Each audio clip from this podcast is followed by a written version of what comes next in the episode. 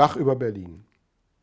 Ein Thema, drei Moderatoren, ein Gast, eine Dreiviertelstunde Berliner Baukultur. Aufgenommen von Clara Rummer, Leopold Steiger und Thomas Krüger im Wohnzimmer von den Architekturführern von Ticket B.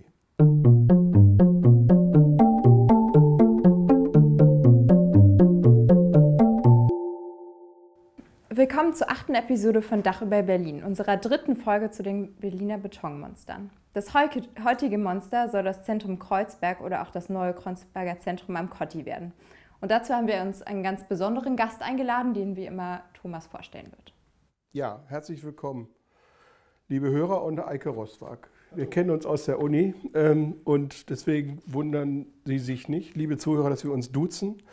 Ähm, Eike ist wie ich Architekt und hat an der TU Berlin studiert und ist heute Professor an der gleichen Uni und leitet das äh, Natural Building Lab, nicht National Building Lab, wie wir schon in der Vorbereitung fälschlicherweise gesagt haben. Äh, förmlich heißt das Institut für konstruktives Entwerfen und klimagerechte Architektur.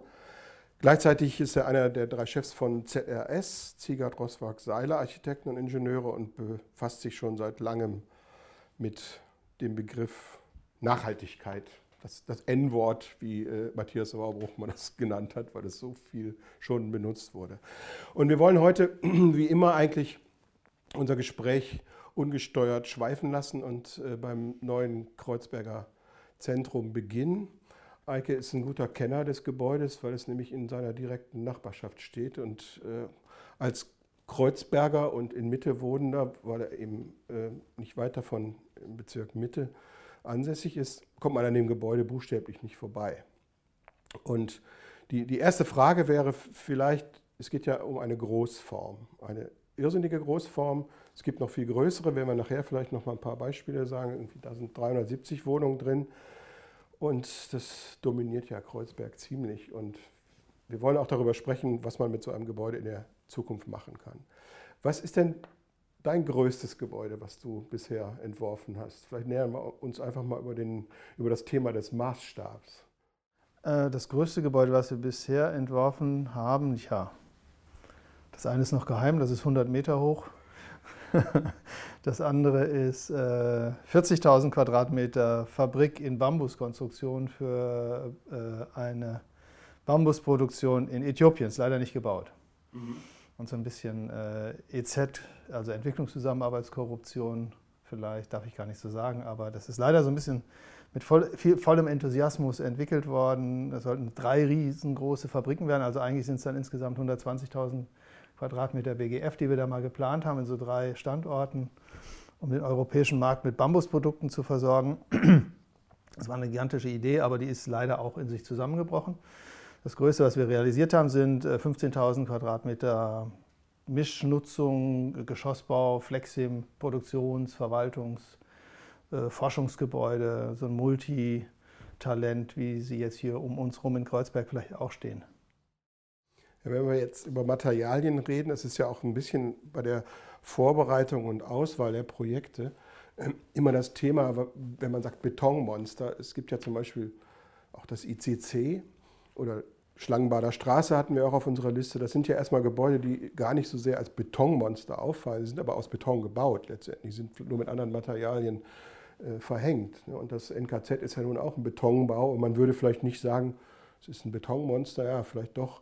Aber äh, auf jeden Fall will ich aufs Material hinaus. Wenn du sagst Bambus ähm, und Beton, würdest du mal kurz sagen, äh, für welches Material dein Herz schlägt, ist klar, nicht unbedingt für Beton, aber wir haben ja bei unserem gemeinsamen Lehrer, zum Beispiel Michael Staffer, gelernt, Beton ist eigentlich erstmal ein ökologischer Baustoff. Da ist ja nicht viel Chemie drin, sondern das sind ja eigentlich natürliche ähm, Zusatzmittel, die man braucht. Ne? Wasser, Zement und Kies und so weiter ist ja eigentlich jetzt nicht erstmal giftiges äh, Material. Wie, wie, wie, stehst du dazu, wenn wir über Beton und Holz und nachher auch Bambus und alle möglichen Lehm vor allen Dingen Materialien reden wollen?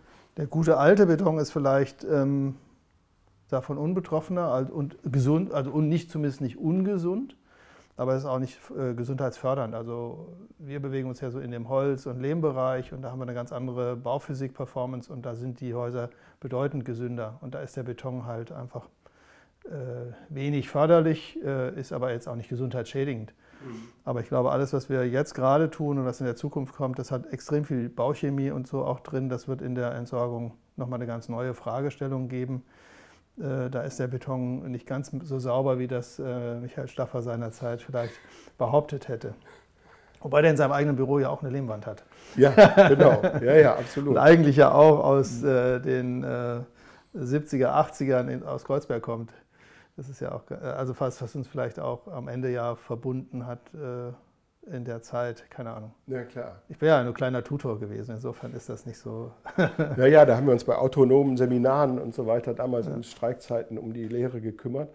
Ähm, und natürlich ging es dabei auch nicht als Zielsetzung, jetzt mehr Beton in die Welt zu bringen. Aber wenn ich das noch zusammenfassen darf oder interpretieren darf, ist, ist also der Beton, der da ist, mit dem müssen wir leben und umgehen.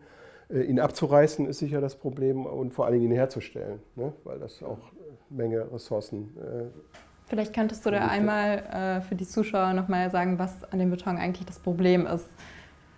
Der Beton ist natürlich, äh, steckt voller äh, Energiebedarf, voller Ressourcen. Also, das, also es, ganz, es, gibt viele Probleme. Das eine ist, dass er herzustellen, den äh, Zement herzustellen, das sind 7% des globalen CO2-Aufkommens, nur der Zement. Das ist mehr als Fliegen und alles andere. Das ist nur, dass, dass wir irgendwie versuchen, irgendwo Häuser zu bauen, wo wir drin hausen können. Ähm, dann kommt der Stahl dazu, es ist ein unglaublicher Energiebedarf. Äh, dann äh, braucht man Sand in ganz spezifischen Körnungen, der uns ausgeht. Also Abu Dhabi, die in der Wüste sitzen, die ganzen Golfstaaten, importieren Sand aus Australien und baggern da Inseln weg. Und ähm, äh, das wird auch hier in unserer Region schon zu einem raren Gut. Und wir, der Radius, mit dem wir Sand zusammenkarren, um Berlin zu bauen, wird immer größer. Und ähm, ja, jetzt wird da viel geforscht. Das muss man auch, weil Beton werden wir nicht äh, ersetzen können, aber wir sollten ihn da einsetzen, wo er richtig hingehört und wo wir ihn dringend brauchen. Und an der Stelle, wo wir das nicht brauchen, sollten wir andere Stoffe nutzen, nachwachsende Ressourcen nutzen. Und eigentlich ja, unser Fokus ist ja ein Holzbau für die Zukunft. Genau. Das sind, glaube ich, die wichtigsten Fragen. Vielleicht kannst du noch mal kurz erläutern. Ähm, nicht jeder weiß, dass die Wüstenstaaten mit ihrem Sand nichts anfangen können zum Bauen. Ne? Weil wir denken immer, äh, ich habe viele Freunde in Dubai zum Beispiel und die bauen ja sehr viel und müssen den Sand irgendwo herholen. Warum ist das so? Warum können die nicht den Sand aus der Wüste nehmen? Kannst ja, die sind, äh, wir brauchen halt einen, einen griffigen Sand äh, im Beton. Also das eine ist ja, also es ist jetzt auch nicht der klassische Sandkastensand, den wir im Beton haben, sondern das sind ja Körnungen, die eigentlich viel größer sind als das, was wir ähm, äh, explizit als Sand benennen, also Kiese eher und Sieblinien, die, die jetzt nicht direkt in der Wüste vorkommen. Und äh, von daher äh, ist das da dann doch nicht vorrätig. Und es ist viel zu glatt geschliffen durch äh, Jahrtausende von Windbewegung, sind das halt ganz kleine Kügelchen, die im Beton viel zu fein und nicht mehr griffig genug sind. Und von daher muss man es woanders herholen. Es ist mir, ist mir gerade eingefallen, wir haben ja vor äh, kurzer Zeit in Berlin neue U-Bahnen eingeweiht. Ihr seid gerade heute zum ersten Mal mit der U5 hierher gekommen. Hätte man die eigentlich auch aus Holz bauen können oder aus Bambus oder so, diese Tunnelröhren? Ich meine, das sind ja äh, hochkomplexe Ingenieursbauwerke äh, unter der Spree durch und solche Dinge. Und da muss, muss, wird man wahrscheinlich ohne das Material auf längere Sicht nicht auskommen, oder? Oder Beton. Das ist genau das, was ich sage. Ne? Also mhm. wir werden, wir brauchen den Beton. Äh, das ist äh, wie so Junkies, die überhaupt nicht wegkommen und damit auch da niedergehen, äh, weil das halt einfach für alles, was wir bauen, da steckt überall Beton drin. Also alles, was erdberührend ist, ist fast nicht anders zu machen als mit Beton.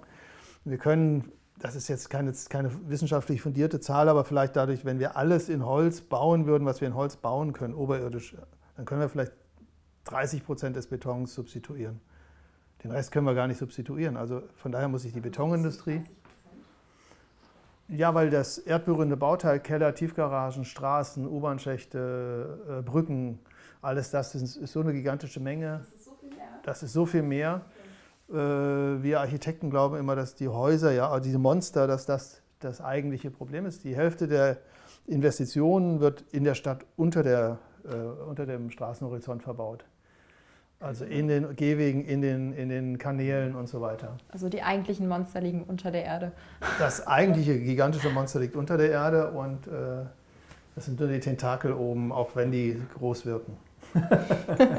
Könnte man den Beton ver, ähm, vermischt, also vermischen mit neuen Baustoffen? Ich habe mal gehört, man kann auch äh, Bambus als Bewährung nutzen. Da gibt es äh, Forschung drüber. Ist denn sowas äh, in absehbarer Klar, den, Zukunft den, den Stahl möglich? zu substituieren, äh, andere Faserstoffe da reinzukriegen, das ist sicherlich interessant und auch ganz notwendig. Ob das der Bambus dann wirklich wird, also das, was man aktuell da verbaut, ist, ist ein stark mit, mit äh, Kunststoffen versetzter Bambus, der dann überhaupt baubar wird, weil das sonst die Fasern viel zu stark sich durch Feuchtigkeit bewegen und gar nicht das tun, was ein Stahl auch kann. Also das ist, glaube ich, recht schwierig. Ich glaube, es ist total wichtig, dass wir im Beton extrem weiterkommen. Aber wir müssen halt auch den, den, den, äh, den, den grundsätzlichen Konsum extrem reduzieren. Das ist die große Aufgabe der Zukunft. Und es gibt ja schon Szenarien, dass wir demnächst, also die Immobilienbranche, der flattert jetzt die Hose, weil jetzt auf einmal durch Corona alle merken, ja, wir brauchen ja, also die großen Bürovermieter merken, wir brauchen keine Büros mehr bei uns im Haus in der Schlesischen Straße. Die haben vor der Corona-Krise versucht, das komplette Haus leer zu ziehen, um da tausende Quadratmeter zu vermieten. Denn die stehen jetzt alle leer. Und das wird auch schwierig, die zu den äh, 35 und 40 Euro, die man sich da vorstellt, zu vermieten. Und äh, das wird uns stark treffen und das ist auch ganz wichtig so, weil es ist wirklich, also da steckt unglaublich viel Ressource drin. Das Bauen sind ja 40, 50 Prozent der Ressourcen, auch materiellen, physischen Ressourcen. Wir müssen da aufhören. Wir müssen da einfach äh, uns auf, auf ganz neue Konzepte zurückziehen und äh, quasi diese Monster anders behausen, glaube ich. Das ist die große Aufgabe. Weiterentwickeln, transformieren, genau. Ja, gerade Umnutzung ist ja, glaube ich, in Umnutzung von Büroflächen, die jetzt nutzlos werden, ist ja ein großes Thema. Ich habe bei Otto Steitle äh, studiert und der sagte ja immer, Wohnen ist Arbeiten, Arbeiten ist Wohnen. Das sind eigentlich, eigentlich ganz ähnliche Voraussetzungen, die man braucht. Und man will vernünftige ähm, Materialien in der Umgebung haben. Und was du vorhin sagtest, wer einmal in einem reinen Betonbau gewohnt hat und da mal so in die Hände klatscht oder an die Wand klopft, da sieht man, dass das natürlich auch physisch äh, keine angenehme Situation ist. Ne? Und man kann natürlich, glaube ich, so viele leerstehende Bürogebäude, die wir jetzt äh, sehen, umwandeln. Und da wird man mit Sicherheit eben auf, auf verträglichere Materialien zurückgreifen müssen. Also eine große Zukunft eigentlich ne? für Holz, Lehm und, und, ähm, und Bambus und was es da eben noch für Materialien gibt. Ich möchte aber trotzdem erst nochmal von unserem Thema her zum neuen Kreuzberger Zentrum kommen, weil das ist ja auch ein großes Gebäude, das schon mal vor dem totalen Verfall stand und kurz vorm Abriss. Ich weiß noch, wie ähm, irgendjemand mal, ich weiß gar nicht, irgendein Politiker sagte, das ist jetzt der gute Zeitpunkt, es abzureißen. Das war so, glaube ich, in dieser Wovereit-Zeit, als äh, diese Landesbank-Skandale waren. Da war das in dermaßen schlechtem Zustand, dass man sagte, dieses, dieses Wohngebäude kann man eigentlich nur abreißen. Das hat städtebaulich so viel Schaden angerichtet. Ich will nur mal kurz sagen, was das ist für unsere Hörer, die das nicht äh, kennen. Ähm, wir haben ja auch national, internationale Zuhörer, habe ich jetzt gemerkt.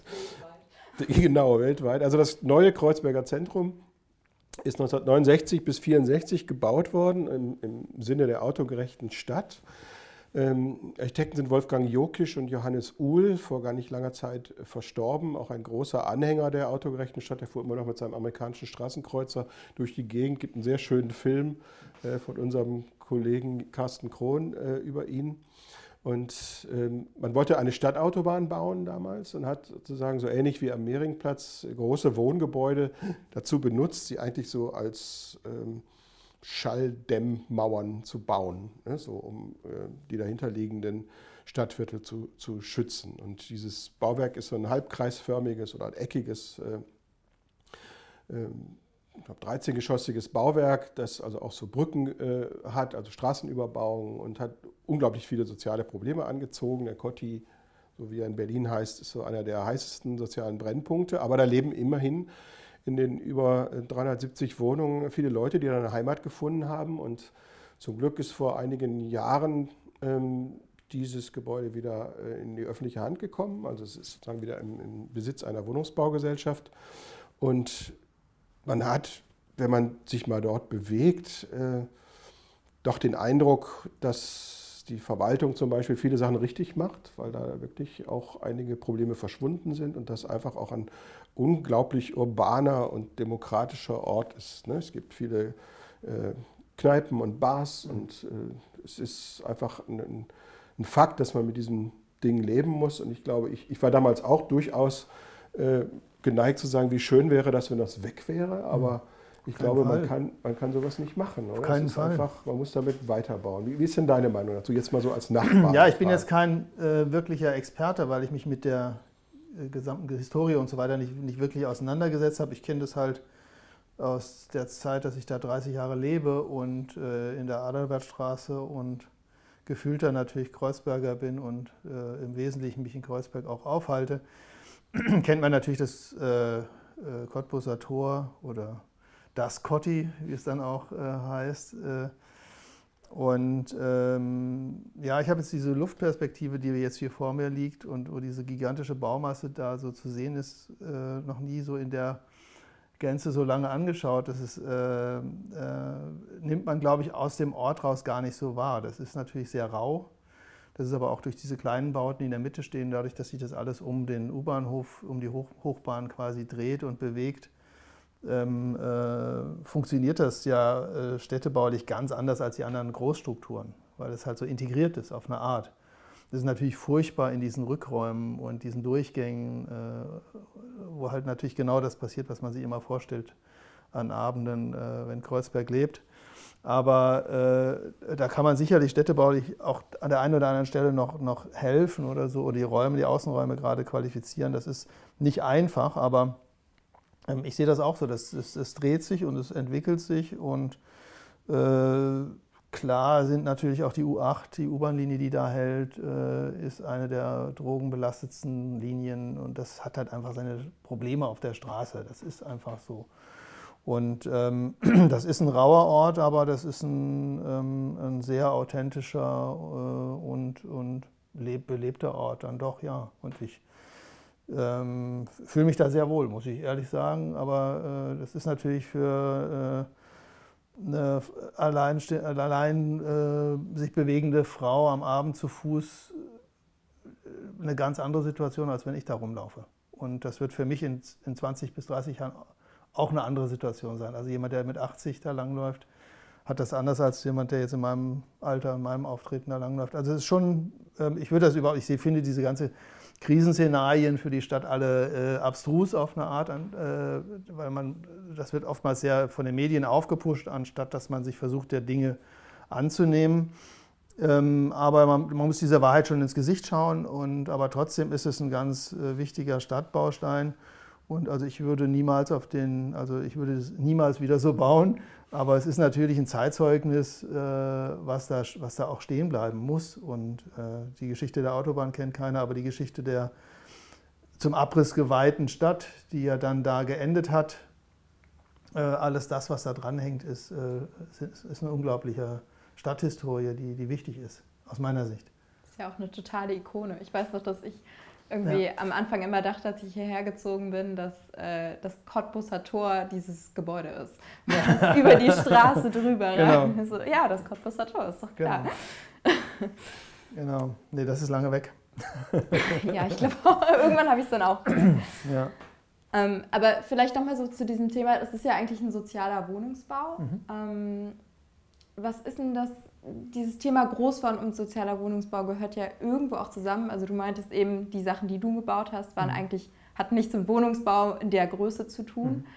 Aber es ist ja irgendwie eine Art, dieses Problem mit der Wohnungsnot zu lösen, ist ja Großformen für Wohnungen zu bauen. Was denkst du darüber? Ist das irgendwas, was heute noch so funktioniert? Oder? Naja, in dieser Zeit. Ne?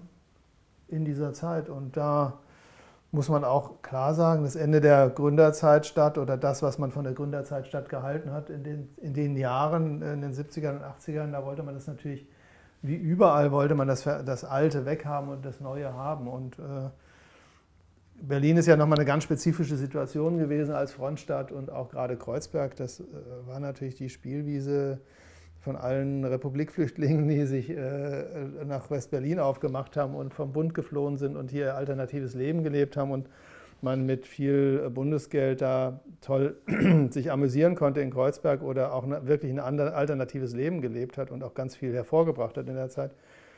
Und das waren halt so Gegenströmungen, die halt äh, genau das alles wegmachen wollten und dann die, die Gründerzeitstadt wegschieben. Äh, und das ist ja hier genau das Ende dieser Bewegung und mit dem, mit dem Cotti, was sich noch in diese Blockbebauung reinschiebt und dann äh, dass, äh, äh, die Autobahn nicht folgte, die eigentlich folgen sollte. Ich kenne jetzt die genaue Historie nicht, wie die, ob, ob das dann so geplant war, dass das Gebäude vor der Autobahn kommt oder nur mit der Planung der Autobahn leben musste, so wird es ja wahrscheinlich sein. Anders hat man damit gerechnet, dass die kommt. Und die kam ja dann zum Glück nicht. Und, ähm Wo du sagst Spielwiese, es war natürlich auch eine Spielwiese, heute würde man sagen Investoren damals für den ja. eiskalten Kapitalismus. Diese Kommanditgesellschaft hat sich damals dumm und dämlich verdient daran. Es gab Berlin-Zulagen und alle möglichen Investitionshilfen, Steuererleichterungen und so und viel Korruption. Und da ist ja Berlin auch voll von solchen Ikonen. Könnte man auch mal einen eigenen Podcast drüber machen. Ja. So zum Beispiel der Steglitzer Kreisel und diese ganzen Geschichten, was da in den 70er Jahren so in dieser Subventionsoase Berlin, was das so baulich hervorgebracht hat. Ne? Und äh, ich denke auch immer wieder darüber nach, es gibt ja ähm, Großformen, die in verschiedenen äh, Versionen versucht haben, das Wohnungsbauproblem zu lösen. Die gesamten Plattenbauquartiere Hellersdorf und äh, Marzahn waren ja auch Versuche im kommunistischen Teil Deutschlands, die, die Wohnungsfrage zu lösen. Ne? Und mit serieller, billiger Fertigung ähm, hier das, wo wir hier drin sitzen, in der ehemaligen Stalinallee, abzulösen durch äh, preiswerteren und auch komfortableren, muss man auch sagen, Wohnungsbau. Ne? So alles funktionierte und äh, die, die Versorgung gut klappt und so. Das äh, ist zwar dann vielleicht doch nicht so paradiesisch geworden, aber äh, auf jeden Fall gibt es in ganz Europa diese Großformen. Wir hatten letztes Mal hier Jeroen Ragnarsdottir und über die Unité gesprochen, Le Corbusier, die Großform, die Maschine.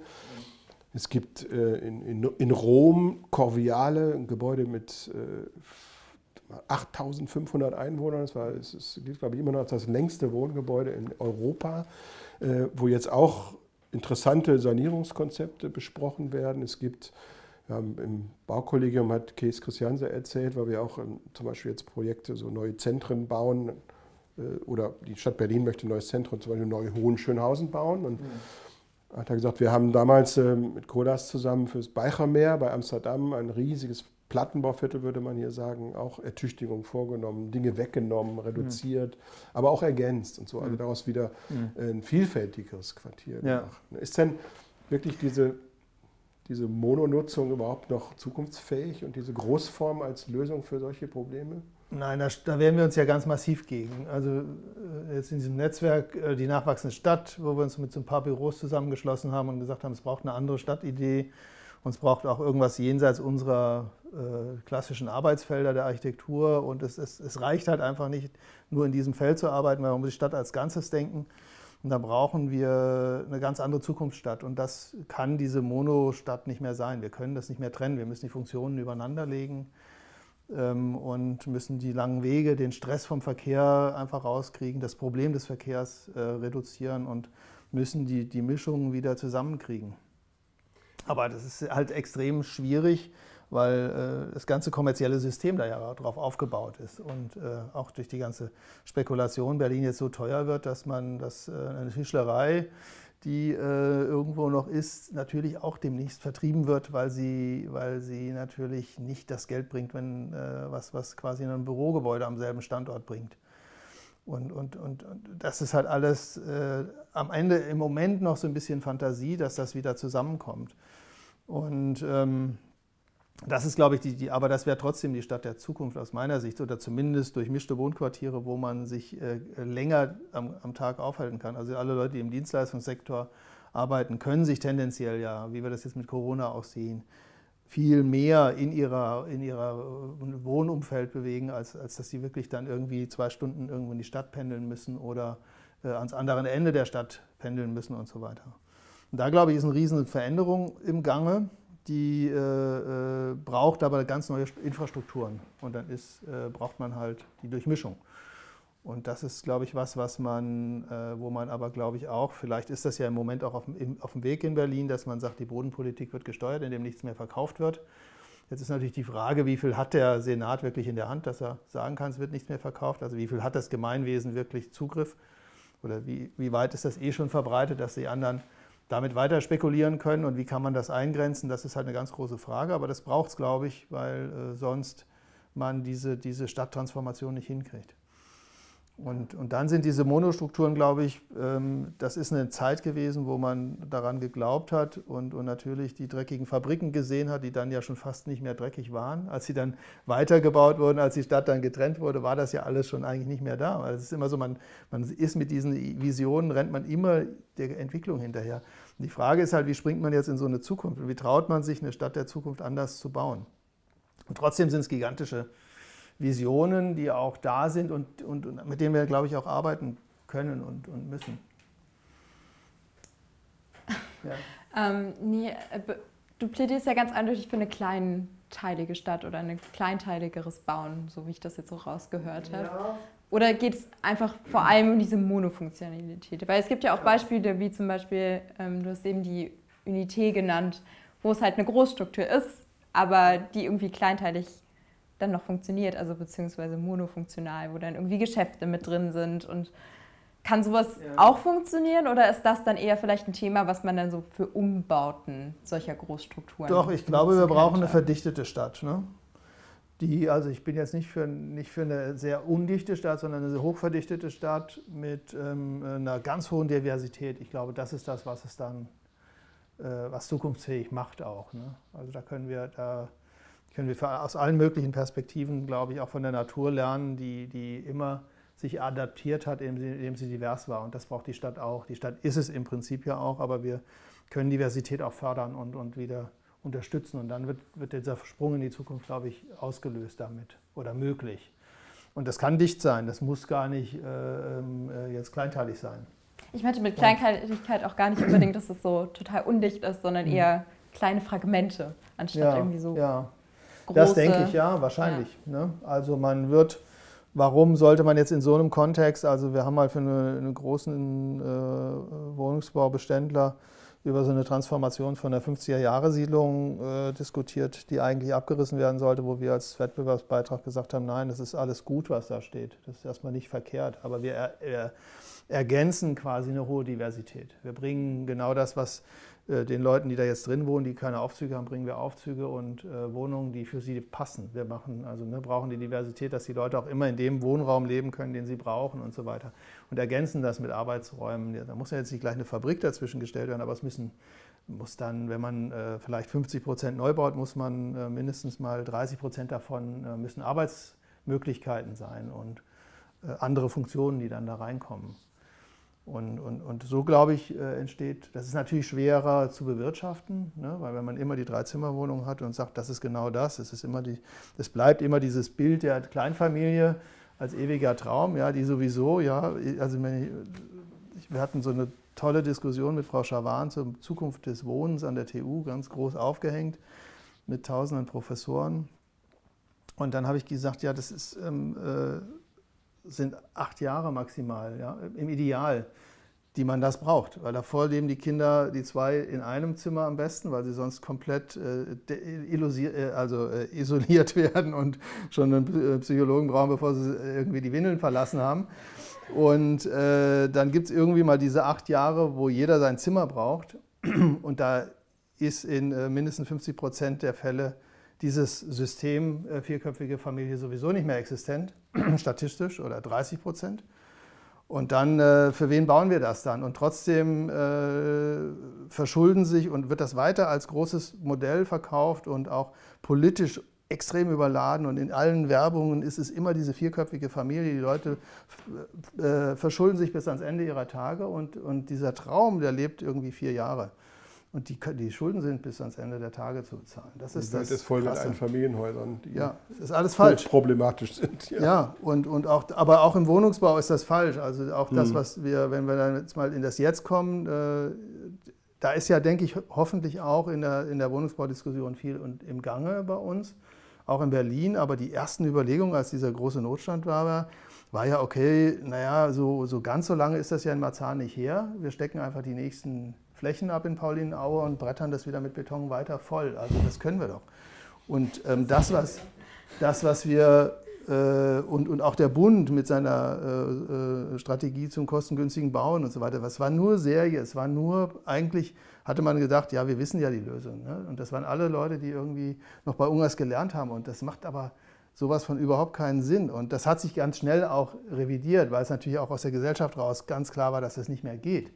Aber die erste, der erste Reflex war, jetzt wieder Maschinen im Arsch. Und dann ist das Ding schnell gelöst. Und äh, jetzt versucht man es halt stärker in die Stadt zu bauen. Aber ich glaube, bis jetzt ist es immer noch so, dass man äh, äh den, äh, vielleicht fängt man jetzt an, einen Wohnungsmix zu machen, aber ich glaube, wir brauchen eine viel höhere Diversität in, in den Wohnungsquerschnitten und wir brauchen aber auch eine Durchmischung der Gebäude. Und auch die Wohnungsbaugesellschaften sollten nicht so monofunktionale Strukturen bauen. Jetzt fängt man es auch ein bisschen an, sozial zu durchmischen und so weiter. Das sind so zaghafte äh, Beginne, aber ich glaube, da muss man viel weiter springen, um, um quasi das, was wir jetzt neu bauen, muss zukunftsfähig sein. Wir können eigentlich nichts mehr Rückgewandtes bauen. Das ist das. Und da tun sich die Wohnungsbaugesellschaften extrem schwer. Aber das sind, glaube ich, gar nicht mal sie, sondern es ist der politische Wille, der hier äh, vorherrscht, der einfach sagt, wir brauchen Masse kostet es, was es wolle und ihr dürft das halt nur für 6,50 Euro und das muss sich tragen. Ja, es geht halt aber nicht. Ein Haus kostet halt, äh, wenn man es baut, äh, auf einem einigermaßen äh, erschwinglichen Baugrund, dann kostet, das, äh, kostet die Miete hinterher, wenn man es normal finanzieren will, halt einfach 12 Euro und 14 Euro. Das ist einfach so. Und da, das braucht man sich ja auch nichts vormachen. Oder man, man kriegt es vielleicht für 11 Euro hin, oder, aber, aber 12 Euro irgendwie so ist das heute. Und da legt die Stadt sich was in die Tasche, dann bauen die das für 6,50 Euro, vermieten das für 6,50 Euro, müssen es dann aber am Ende hinterher doch wieder querfinanzieren. Von daher muss man eigentlich so das Mietmodell auch ganzheitlich denken. Und es hilft ja nichts, wenn man den, das über so hinterher, äh, also ich denke auch so, so die ganzheitliche Kostenberechnung, Lebenszykluskosten und so weiter mit einbetrachten. Weil ähm, wenn man jetzt nur das billigste Haus baut, Energie nicht, nicht respektiert, sondern das einfachste baut und die, die Dinger nachher im Betrieb sehr viel Energie verbrauchen und Kosten erzeugen, es kommt ja über die Sozialmiete wieder zurück. Man muss es dann wieder subventionieren und das ist wieder das Gemeinwesen, das es bezahlt. Also das ist eigentlich ein totaler Trugschluss, dass man äh, damit in die Zukunft kommt. Das ist also, es fällt uns immer wieder auf die Füße. Von daher glaube ich, braucht man da Transparenz und Ehrlichkeit mit sich selber, ähm, dass wir anders bauen müssen für die Zukunft. Und das, das ist, hat halt eine ganz andere Struktur. Und das kann auch groß sein, warum nicht, aber es muss halt divers sein. Das wollte ich fragen, weil wir haben ja jetzt in Deutschland oder insgesamt viele solche großen Gebäude rumstehen, die sind äh, zum großen Teil monofunktional, man, vielleicht in Marzahn so als ganz bekanntes Beispiel. Wenn man da weiterbaut, muss man da nicht auch äh, in großen Formen weiterbauen, weil das einfach die, ja, die Seele ja. dieses Ortes ist. Natürlich, äh, du wirst sagen, wahrscheinlich durchmischter.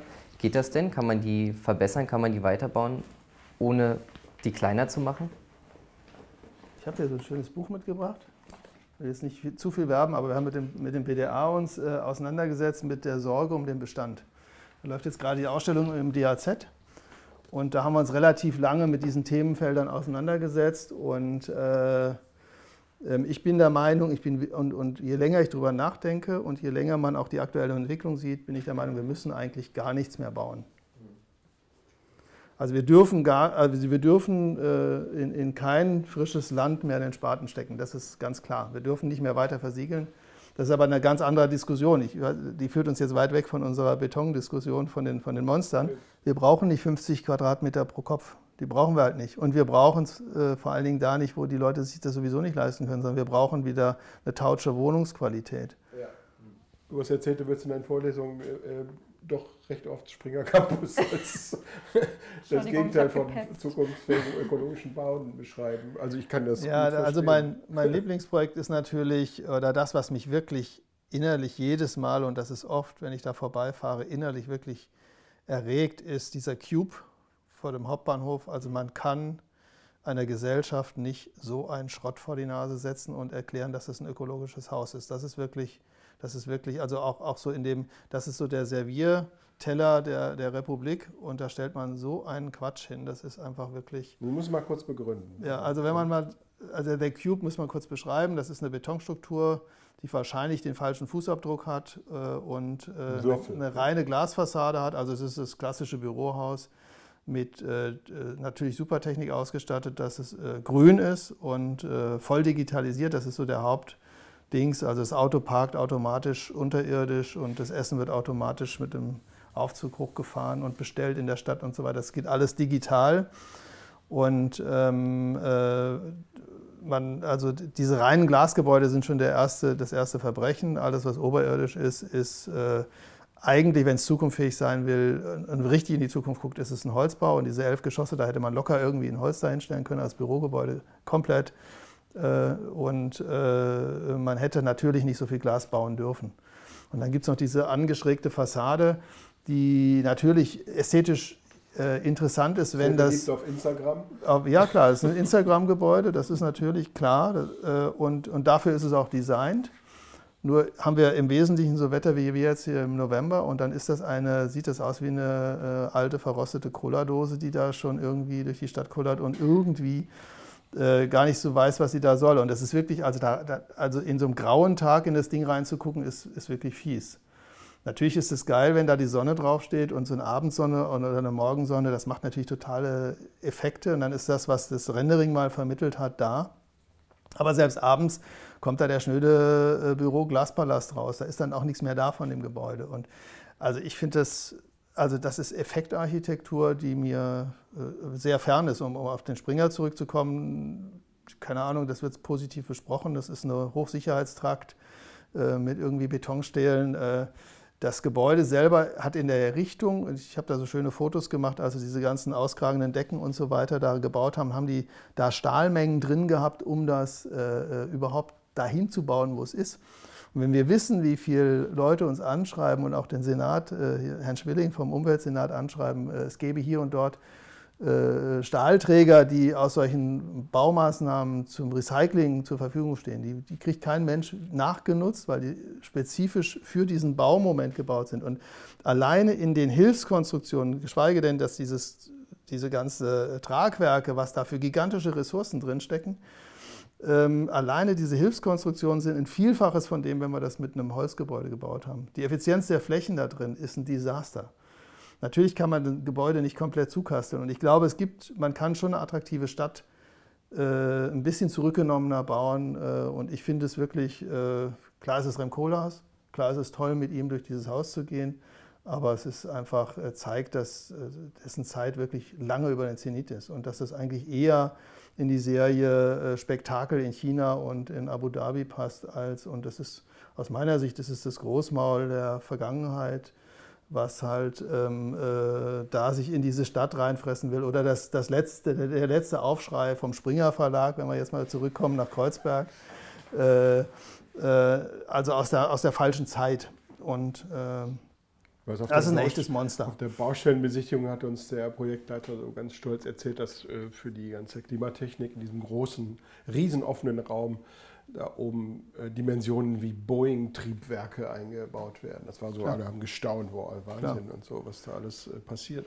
Das, das zeigt, glaube ich, ganz deutlich, dass vielleicht wirklich diese Zeit vorbei ist. Obwohl der Raum, ich war noch nicht drin, nachdem es fertig ist, der muss schon sehr spektakulär sein. Aber das kann man mit Holz auch machen.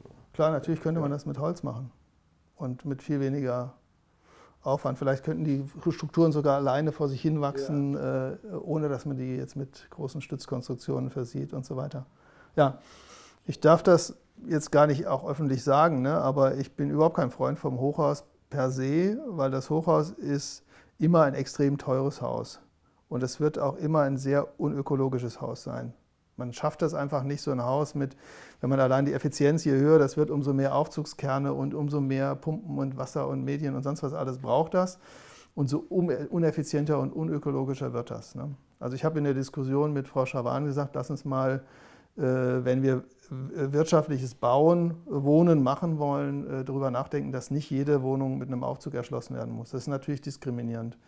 Aber äh, es ermöglicht auch, ähm, dass wir ähm, äh, die Kosten senken, die extrem sind. Die Aufzüge erzeugen extreme Betriebskosten. Und warum sollen diese kleinen fletten Fleischklöpse da in zweiten Stock mit dem Aufzug fahren? Was sie natürlich tun, wenn ihnen das wieder als allerbeste Lösung angeboten wird. Dann gehen die mit ihrem Pommes und ihrem Burger in den Aufzug, fahren den ersten Stock und wissen gar nicht, warum sie immer unbeweglicher werden und äh, mal so eine schöne äh, äh, Studie zum äh, Essen gehört, wo der, derjenige, der das hervorgetragen hat, dann gesagt hat, ja, ihr müsst essen, ja, ne, bisschen divers und dann ist alles gut und es sind 80 Prozent des Essens erledigt. Da könnt ihr relativ fast egal essen, was ihr wollt, aber ihr müsst Treppen steigen. Verweigert jeden Aufzug, der euch vor die Nase gesetzt wird, weil das braucht ihr, das eure Bewegung, ne, er braucht Bewegung und Deswegen bin ich ganz großer Fan von Treppen und das äh, Vermeiden von Aufzügen. Und das, Auf, das Hochhaus, um darauf zurückzukommen, jetzt nach einer langen Kurve, ist äh, ein reines Aufzughaus. Also ich würde jetzt auch, äh, wenn ich dann das Penthouse im 100. Äh, also auf 100 Meter habe, würde ich das nicht jeden Tag rauf und runter laufen. Und äh, also das, das, Hochhaus, das Hochhaus ist, zeigt halt einfach, das ist immer eine Zeig, ein, ein, ein, ein Zeugnis für äh, äh, Potenz. Da geht es nur darum, Macht und, und, Kraft zu dominieren und wirtschaftliche Power zu, zu darzustellen. Das ist nichts anderes. Und die Hochhäuser, die gerade entstehen, sind, und, und das wird auch bei der Aufgabe, an der wir gerade arbeiten, es wird sehr schwierig werden, ein soziales Hochhaus zu bauen. Und auch die, die Hochhäuser in den, in den Quartieren, die höher sind, sind auch Kostentreiber. Das, das ist relativ, also ne, natürlich so, die Wohnhochhäuser sind ja jetzt keine 100-Meter-Türme. Da ist das nochmal, oder sagen wir in Marzahn oder so, die sind ja, das ist eine andere Liga vielleicht, aber diese Riesendinger, alles das, was jetzt gerade in Berlin sich auch so in die Gegend schiebt, man, dieser ganze Hochhausdiskurs, da bin ich kein großer Freund von. Vielleicht, natürlich verträgt die Stadt das, warum soll sie es nicht vertragen? Aber das ist halt, es gibt dem Kapital äh, Raum und, und das Kapital macht sich ganz dominant in der Stadt. Und am, am, am äh, guckt euch den Zoo an. Da kann man sagen, der Meckler ist schöner oder nicht schöner, aber das ist äh, ganz klar äh, eine Investorendominanz, die, die sich klar den öffentlichen Raum greift und dominiert. Und, und ähm, das äh, aus meiner Sicht, aber da bin ich vielleicht auch zu radikal in, der, in, dem Grundgedanken, das ist halt nichts für das Gemeinwesen. Und, und das, wird, das hat ganz viele Folgen für das städtische Umfeld, äh, für die Verdrängung und so weiter, äh, die diese Häuser hervorbringen. Und von daher äh, ja, sollen diese Investorengruppen, die sich da auf welche Wege auch immer jetzt ihre Rechte äh, äh, unterm Tisch durch äh, Kaufhausschließungen und sonst was zusammenmogeln gerade. Äh, ähm, aber ich glaube, das sollte eine, eine, wirklich sozial orientierte Regierung, wie wir sie eigentlich zumindest auf dem Papier haben, sollte das Hochhaus, glaube ich, nicht fördern. Das ist natürlich eine radikale Position. Wir Architekten wollen alle das tolle Hochhaus ja, mal sehen. So entfesselt, ne? Über ja. Hochhausleitbild und äh, ja. werden Hochhäuser sprießen gerade am Alexanderplatz und ja. Kreuzberg. Und hier an der, äh, an der Spree, überall. Ne? Also überall wird über Hochhäuser gesprochen, aber ich. Äh, die Frage, die, die Frage ist eher so, kriegen wir diesen, dieses Monster, was du vorhin so beschrieben hast, das unter der Erde liegt, das ist ja ein, ein, eher so ein Myzel, als, als, also das hängt alles zusammen, aber es ist alles super kleinteilig, also kriegen wir das nicht nach oben kriegen wir nicht eine Bewegung in einer ganz anderen Form auch dargestellt, die, die in, in die Masse geht, in der Transformation. Ja.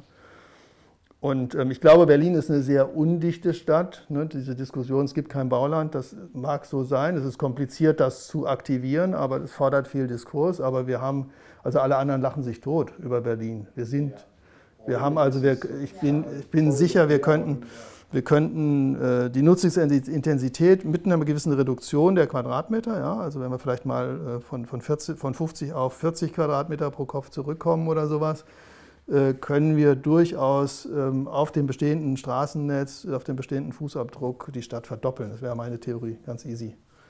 Aber da gibt es natürlich auch wieder das Problem, dass ganz viele Leute haben irgendwie alte Mietverträge mit Riesenwohnungen, die Klar. sie vielleicht gar nicht mehr brauchen. Klar. Aber die werden sie natürlich eher ungern los, wenn sie dafür für mehr Geld eine winzige Wohnung haben. Also es ist Klar. dann nochmal so ein ganz anderes, da gibt's ganz komplexes viele, Thema, was ja, einfach super schwer zu lösen ist. Klar. Äh, aber auch das liegt an dem kommerzialisierten mhm. äh, Wohnen. Ne? Also ja. wäre das vergemeinschaftlich, wäre es, äh, hätte man sich diesen großen kommunalen Anteil in Berlin erhalten oder hätte man sogar noch viel größeren genossenschaftlichen, kostenorientierten Wohnungsanteil, wo man sagt einfach, das wird halt, es darf nicht spekuliert werden damit und es darf auch kein Kapital damit gemacht werden, sondern es dient dazu, dass das, was es an Kosten erzeugt, davon getragen wird dann würden wir eine ganz andere Miete haben. Und dann wären diese, diese Schwankungen, also Wien hat das, zeigt das ja. Äh, in Wien ist das noch anders? In, oder ja, die Wien hat natürlich immer noch diese gigantischen sozialen Wohnungsbaubestände, die den Markt stabil halten. Und das hatten wir. Berlin war so, ne? Berlin hat das halt verkauft. Jetzt schimpfen wir, jetzt wollen wir die Deutsche Wohnen enteignen. Ja, was ist ein großer Witz, weil kein Mensch kann die Deutsche Wohnen enteignen. Ja, äh, klar könnte man, ach, wenn man das irgendwie rechtlich sortiert. Das ist ein reines Feigenblatt und es wird, es wird nicht gehen, so einen Wohnungsbaubestand zurückzukaufen. Ja. Aber ich würde super gerne nochmal zu dem Thema Transformation gehen, ja. weil wir da eben ja auch nochmal drüber ja. gesprochen hatten. Und zwar, ähm, was wären denn Vorschläge von dir, wie man, du meintest gerade, eigentlich sollte man gar nicht mehr bauen, das wäre das Allernachhaltigste. Mhm. Ähm, sondern umbauen. Wie wär, was wären denn so Dinge, wie man solche Großformen oder so Wohnungsbauten gut umbauen könnte? Also mir fällt da gerade ein, in dieser ähm, Ausstellung gab es doch von, jetzt will ich nicht falsch sagen, La Carton Versal mhm. oder so. Ähm, ist mir gerade nur eingefallen, dieses Beispiel, wo die, die komplette Fassade geöffnet mhm. wurde. Und, mhm. ähm, Aber genau da liegt, glaube ich, die Zukunft. Das ist genau das, was wir tun müssen. Der, der Bestand ist das, also auch wenn man jetzt mal ähm, Betriebsressource anguckt, also energetischen Bedarf der äh, Infrastrukturen, da gibt es einen unglaublichen Überhang. Wir sanieren, keine Ahnung wie wenig Prozent, also wir müssten zwei bis drei Prozent, glaube ich, des Wohnungsbestandes jedes Jahr sanieren und da massiv eingreifen, um einigermaßen diese Ressourcenfrage zu klären und die Energiefrage zu klären. Und äh, da gibt es einen riesen Überhang. Ist natürlich total unsexy, äh, Gebäude zu sanieren, aber La Carton Vassal haben gezeigt, dass das auch total attraktiv sein kann mit solchen, also mit anderen, mit einer anderen Denkart, äh, Gebäude neu zu denken. Vielleicht machen solche Leute auch Mut umsetzen. irgendwie, dass es eigentlich nichts Langweiliges ist. Sondern, absolut, absolut. Ja. ja. Könntest du vorstellen, in deinem Büro auch so was mal zu machen? Oder? Wir machen viel Bestand auch im okay. Büro. Und ähm, äh, zum Beispiel haben wir jetzt auch ein schönes Verwaltungsgebäude aus den 60er Jahren äh, saniert äh, am Tierpark, äh, was halt ein neues Kleid gekriegt hat und das hat eine neue Holzhülle einfach drum gestellt bekommen und, und ist ein Gebäude unserer Zeit. Das zeigt halt eigentlich diese Infrastrukturen, die dahinter stehen. Der Beton ist, ist super, also das ist ein Skelettbau. Äh, man kann da nichts besser machen. Ja, gut, das könnte auch in Holz sein, aber das ist jetzt egal. Ne? Nur wenn man das äh, mal den, die, die Linden runterfährt oder einen Kudamm runterfährt, was der Bund gerade abreißt unter den Linden, was, äh, das sind super gute Skelettbauten. Also die DDR hat super effizient Große geplant, Tragik. Ich habe da neulich ein Foto von gemacht schöne, von diesem Abriss. Wunderschöne schöne 60er Jahre moderne. Ja, kann man ja. einfach abgerissen. Ja, das ist also Panik, die die da noch. Also die haben noch diese stimmmannsche 90er Jahre Panik, dass das alles irgendwie jetzt wieder Gründerzeit werden muss, was ja nie wird. Und ähm, äh, das muss eigentlich, das genau das müssen wir erhalten und ergänzen und äh, man kann da Schichten draufpacken. Das ist alles, also da gibt es tausend Möglichkeiten, das fortzuschreiben. Wir müssen sicherlich an der einen oder anderen Stelle mehr Wohnflächen auch in Berlin schaffen, andere Nutzungsformen dazu schaffen. Es muss ergänzt werden, aber das ist für mich Arbeiten im Bestand. Und das ist auch mal eine größere Fläche. Ja? Der, gut, der Flughafen Tegel, da kann man jetzt dann auch lange drüber diskutieren oder über Tempelhof, ja, wie viel baut man dann und wie viel baut man nicht. Das wäre für mich alles so im Kontext des Bestandes, sich fortzuentwickeln. Und dann hat halt so ein großer Ballungsraum einen anderen Druck, muss halt auch mal ein paar mehr Neubauten dazwischen stellen. Aber ähm, jede Grundsatzsanierung hat immer auch einen Neubauanteil mit drin. Ne? Das, ist, das ist Dach oder eine Ergänzung oder so oder einen kleinen Teil. Aber macht sowas aus einer Planerperspektive, macht sowas genauso viel Spaß wie ein Gebäude ganz neu zu planen? Oder ist das aus so einer ganz egoistischen, fast künstlerischen Perspektive ja, ich kenne ja diese künstlerische Perspektive gar nicht so. Ja. Okay, dann nicht künstlerisch, aber trotzdem einfach von so einem. ja aus so der Meinung des Architekten. Ist ja, das was, was genau. genauso also, viel Spaß macht? Da gibt es ja, also gibt's ja unterschiedliche Zugänge, was Architektur ist, aber das, ähm, äh, aus meiner Perspektive macht es unglaublich viel Spaß, sich im, im Bestand zu bewegen. Und ähm, äh, das ist vielleicht in dem öffentlichen Diskurs nicht so wichtig, aber das ist mir eigentlich auch egal. Ne, also wir haben sehr viel Denkmalpflege betrieben, also nicht sehr viel, aber schon schöne Denkmalpflegeprojekte gemacht und uns auch in so Bestandssanierungen bewegt. Ja. Das, äh, die Schwierigkeit ist halt immer spannende Konzepte umsetzen zu dürfen und die Bauherren zu finden, die da offen nach vorne gehen. Aber wir haben hier zwei Straßen weiter im Innenblock ein altes Waschhaus äh, aus DDR-Zeiten aufgestockt mit zwei Geschossen Wohnen drauf in Holztafelbauweise und ähm, äh, und auch die, die, die, den Erdgeschosskörper mit halt äh, einem Dämmsystem in Holz ver, äh, ergänzt und so. Das ist auch so ein super Ökohaus dann geworden und äh, tja, kein Mensch hätte darüber nachgedacht, das zu erhalten. Ja. Jeder hätte das weggeschoben und das war äh, so blitzeblau von äh, Zement und mit dicken Wänden. Das haben die so solide gebaut, als sie hier die Stalinallee gebaut haben das ist ein super robuster Bau, der hätte auch vielleicht drei Geschosse getragen, wenn man ihn hätte lassen. Also ich glaube, da, da wird immer viel zu viel kaputt geredet äh, und ähm, ich glaube, so dieser Bestand, Erhalt von diesen Monstern, äh, man sieht das jetzt sehr schön, wo das Land Berlin fordert, dass wir wirklich den Regeln folgen und einen sortenreinen Rückbau machen. Ne? Also das sieht man beim Bund langsam auch, dass die anfangen, das sauber zu trennen. Und dann sieht man, dann dauert das Monate bis Jahre, bis die dann irgendwie mal diese Dinge auseinandergepopelt haben. Und dann, wenn es spannend wird, dass man den Beton einen übergeben kann, ja, dann, wenn da 80 Prozent der Ressourcen noch stehen, dann ist da eigentlich ein fertiger Rohbau. Und das sieht man auch ganz bildhaft. Also bei uns haben sie so eine Platten, äh, das ist ja kein Plattenbau, sondern eine Skelettschule aus den 80er äh, Jahren abgerissen in der Adalbertstraße oben. Und äh, die haben ein Dreivierteljahr lang diese ganzen Verklebungen aus Bitumen und Asbest und sonst was da alles mit der Stecknadel rausgefummelt. Was total wichtig ist, wir können diese Sache, Sache jetzt nicht irgendwo verklappen. Ne? Das muss passieren und das muss auch gesetzgeberisch äh, äh, gefordert werden. Und dann ist es eigentlich äh, äh ein, ein, ganz kleiner Schritt, diese, diesen wertvollen Rumpf, der da steht, zu erhalten und weiterzubauen. Ne? Das sehen wir ja auch, wir hatten vorhin schon mal den Steglitzer Kreisel erwähnt. Ne? Der steht ja, steht gerade in da, unglaublicher ja. Schönheit als Skelett da. Und man möchte es eigentlich, dass so bleibt. Ne? So, also dieses Regal ist einfach, äh, schreit nach neuen Füllen. Und leider wird da auch wieder teurer Wohnungsbau draus und nicht wirklich was, was an der Stelle für die soziale Stadt wirklich eine Funktion hätte. Und irgendwie viel Glaswolle rein jetzt. und wenn die teuren Menschen. Ja. Wenn wir vielleicht mal zu dem Gebäude wieder zurückkommen, wo wir angefangen haben. Wie würdest du denn das neue Kreuzberger Zentrum weiterbauen? Würdest du das kleiner ja. machen? Würdest du das noch größer machen? Ich glaube, oder?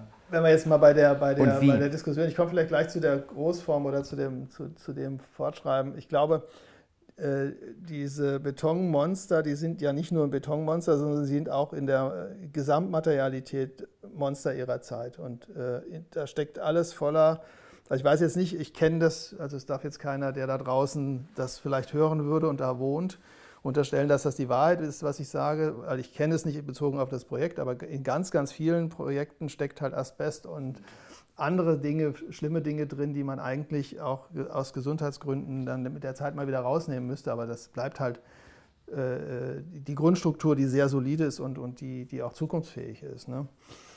Und ähm, in der Transformation glaube ich, ähm, ja, der Wohnungsbau ist halt so, also der Mietwohnungsbau ist so das Resistenteste, was es gibt. Ja, man, wir träumen immer von großer Transformation, ändern, Türen klappen, Wohnungen schalten sich hin und her und äh, äh, alles das, wenn man mal so wirklich das in der Tiefe analysieren würde, passiert nie. Also ich habe so eine Schiebewand bei mir in der Wohnung eingebaut, wo ich dann äh, eigentlich nur einmal im Jahr, im Sommer und im Winter das wechseln will.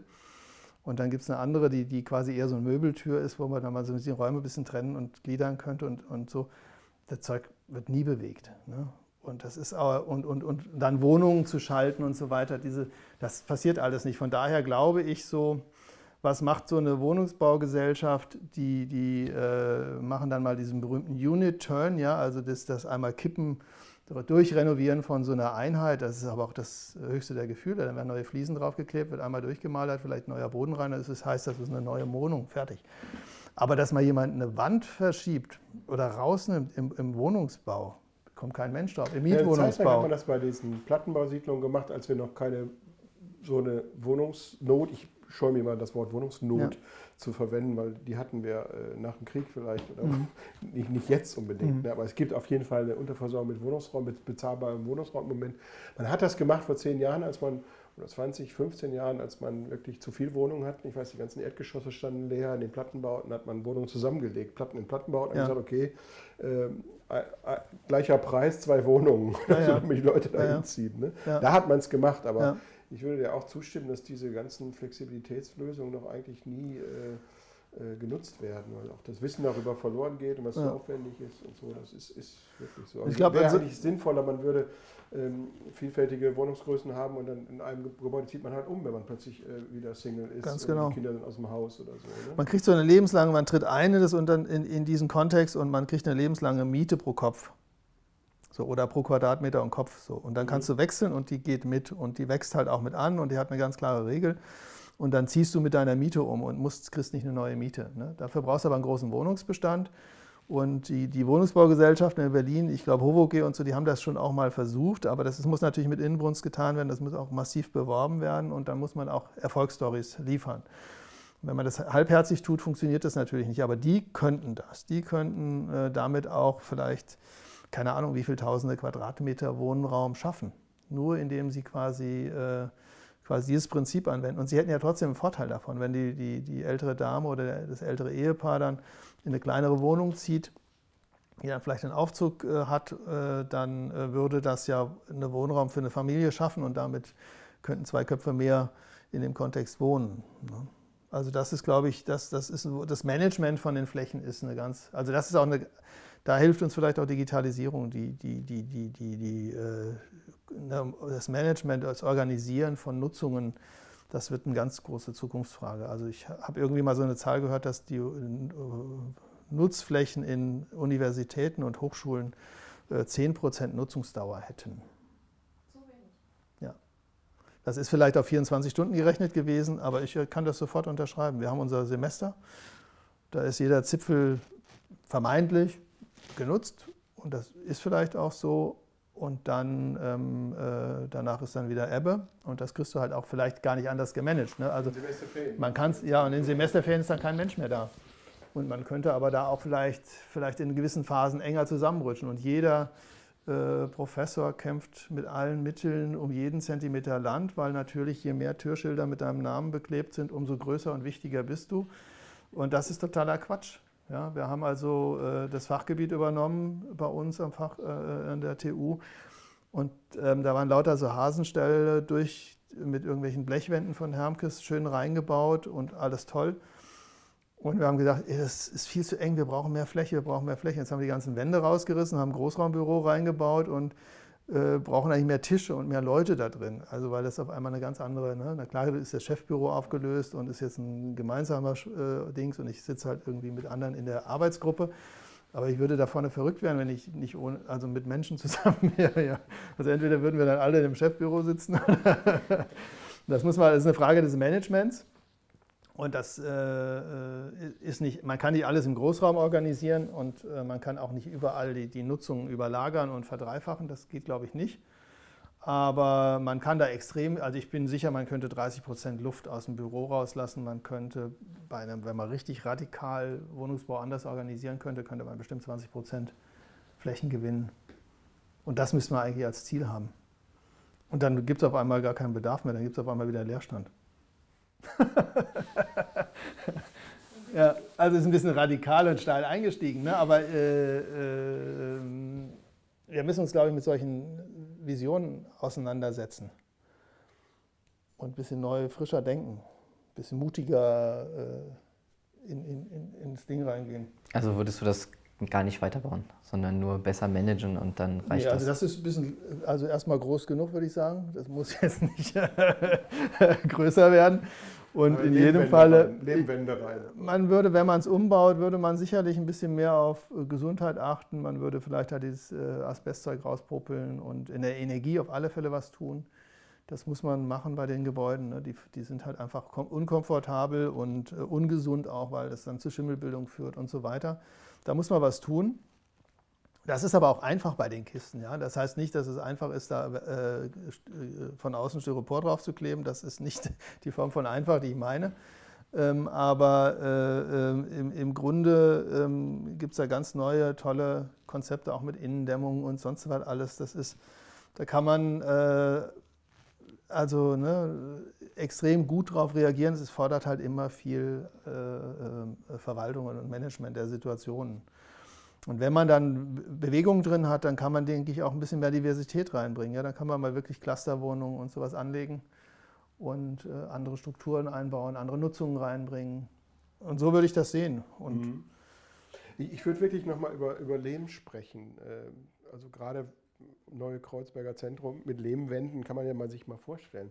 Ähm, du hast ja angefangen, den Leben wieder salonfähig zu machen mit vielen anderen Mitstreitern. Und es war ja immer so, als ich studiert habe, gab es da so ein paar Lebenbäcker in Kassel, die hat man immer so ein bisschen verlacht und sagt, das sind die Ökologen, das sind die äh, äh, Graswurzelarchitekten und so. Und äh, mittlerweile ist es aber nicht mehr so. Ne? Und ich habe, wie gesagt, wenn man den Lehmwand mal erlebt hat und damit lebt, sozusagen, merkt man, was für unglaubliche ähm, Qualitäten sowas, dieses Material hat. Gibt es da oder erzähl mal ein bisschen darüber, wie man das vielleicht auch nochmal großflächiger besser äh, einsetzen kann.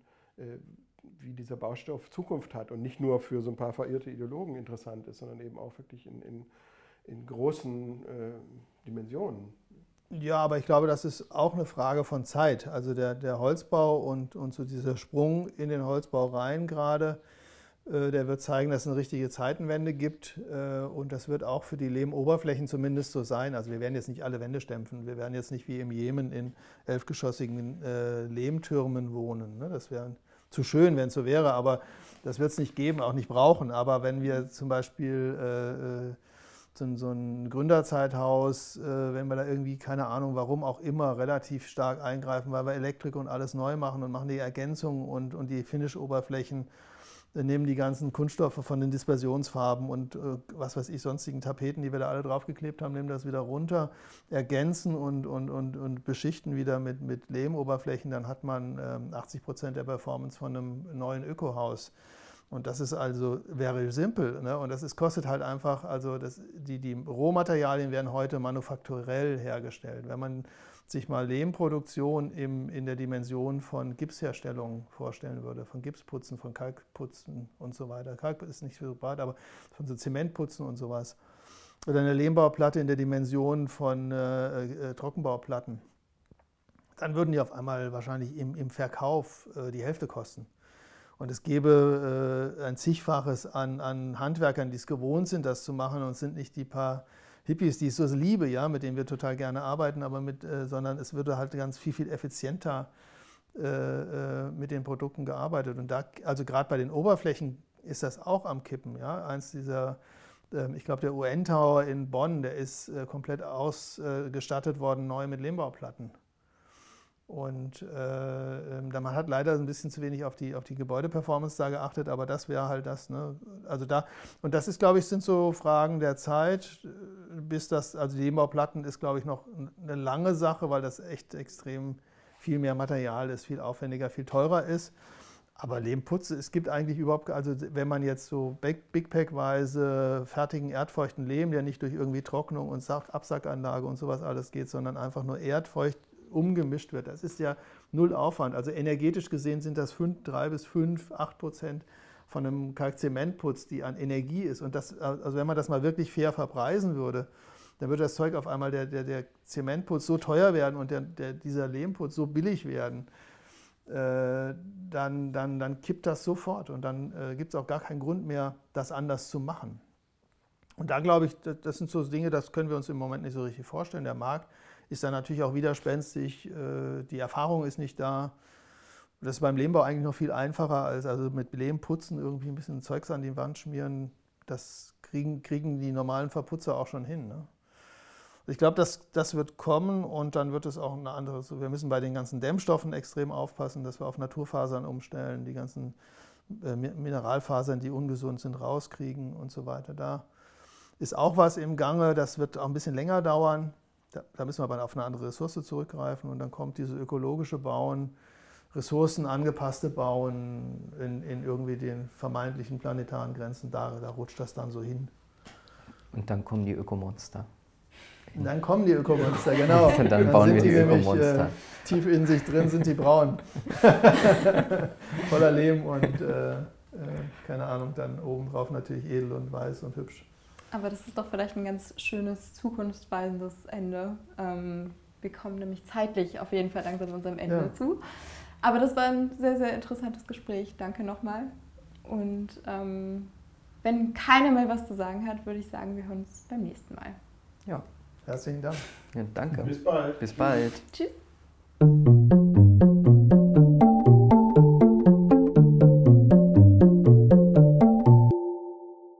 War ein Dach über Berlin. Wir würden uns natürlich wie immer sehr über Feedback freuen, entweder auf unserem Instagram-Kanal über ticket.b.berlin oder wenn ihr uns eine E-Mail schreibt unter info at ticket-b.de. Und außerdem würden wir uns natürlich sehr freuen, wenn ihr unseren Podcast abonniert, entweder über Spotify oder über Apple Podcast. Und teilt ihn natürlich auch sehr gerne mit euren Freunden.